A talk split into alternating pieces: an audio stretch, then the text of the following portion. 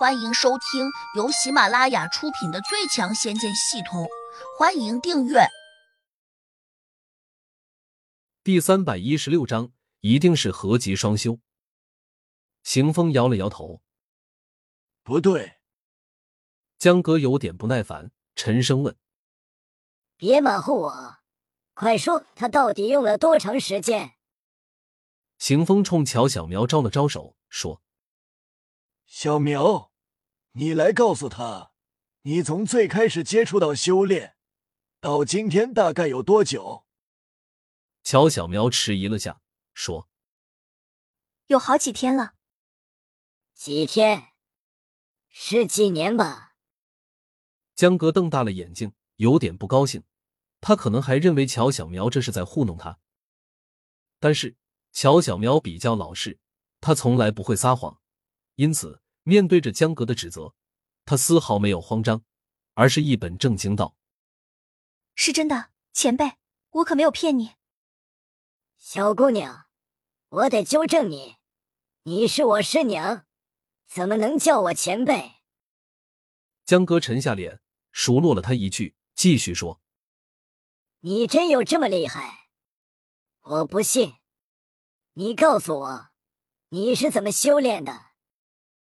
乔小苗脸色微红，指了下胡杨说：“我我什么都不懂，全是胡杨帮忙让我修炼的。”合吉双修。江格哈哈的笑了两声，跟着就露出了恍然大悟的表情。乔小苗怔怔的看着他，甚至连合吉双修是怎么回事也不明白。不过从江格坏笑着的表情上看，他就清楚。这个老家伙吐出的话肯定不是什么好东西。胡杨没好气的瞪着江格：“你这个猪脑子，别总是乱想！我只不过给小苗姐吃了一粒筑基的药丸罢了。”江格的笑声戛然而止，他惊异的望着胡杨，问：“是什么药丸？竟有如此奇效？这世间好像没有如此神奇的筑基神药吧？”江格猜对了。胡杨那颗药丸本就不是这个世界上的东西，当然，胡杨也不知它最终来自于何处。不过，胡杨现在是师傅，根本不用和他讲道理，所以胡杨很不讲理的说了句：“你没有，不等于我没有。”江格翻了翻白眼，没有辩解，心里却还是不服气，嘴里还在小声嘀咕：“一定是合吉双修。”才会这么快让小姑娘迅速筑基。胡杨听得耳中喝道：“你说什么？”江哥身体一震，嘿嘿的陪着笑脸道：“我没有说什么，我只是想问问师傅，你今年到底多大年龄啊？”胡杨皱眉，拿足架势说：“为师今年二十多了，怎么？你要给我祝寿吗？”江哥连连摇头。忽然又反应过来，眼前这个师傅，他怎么可能才二十多岁？你不是已经修炼到第零六级了吗？他好奇的问。胡杨点头说了声“对”。江哥瞪大了眼睛，再次问胡杨：“真的只有二十多岁？”胡杨哼了声，懒得理他，转身对乔小苗说：“走，我们去看看你妈。”江哥困惑的看着胡杨的背影，有点不理解，不知道自己哪里又惹胡杨不高兴了。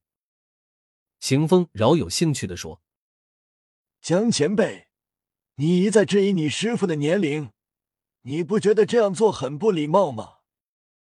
江哥沉下脸，很不高兴道：“这能怪我吗？我师傅一而再、再而三的骗我，你怎么说我没有礼貌？”邢风认真道：“你师傅哪里骗了你？他说自己只有二十多岁，看起来的确也像是个二十多岁的年轻人。可是，你翻翻修真史，又有哪本书记载过这样的事情？一个二十多岁的年轻人，哪怕从娘胎开始修炼，又能在二十多年内修炼到第零五级吗？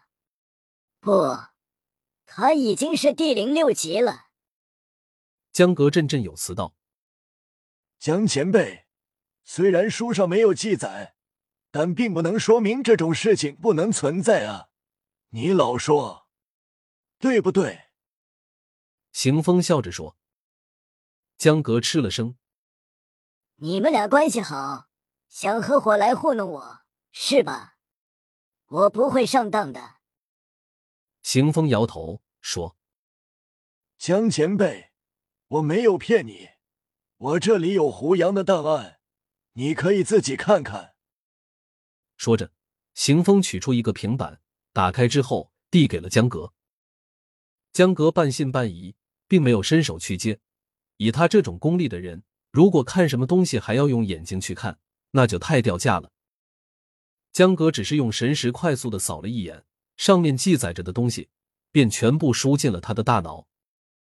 他顿时就呆住了，因为里面果然记载着胡杨的生世和经历，准确无误的显示了他的出生年月日。江格真的有些傻眼了，难以置信的念道：“这怎么可能？”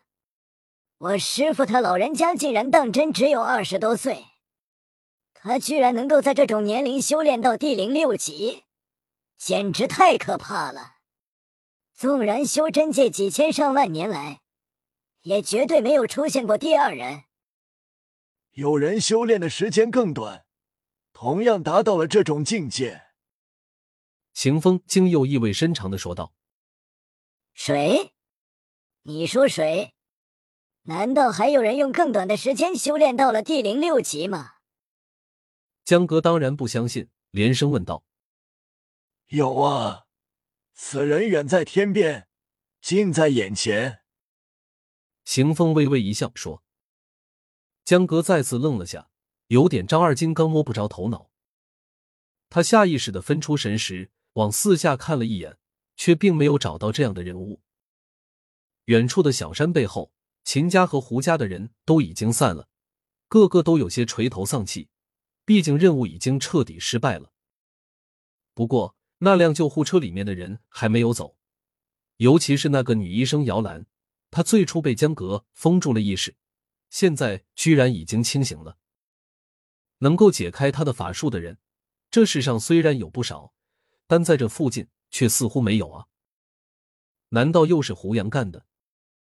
这让江格很吃惊，因为他的法术也算是独门秘籍了，且因为每一个门派的手法不同，按理说胡杨不容易解得开。邢风又提醒说：“不用看那么远，就在这屋里面。这屋里哪还有什么高人？”江哥没好气的瞪着邢风，认为他在哄骗自己。邢风摇了摇头，只得明说了。就是你师傅。本集已播讲完毕，请订阅专辑，下集精彩继续。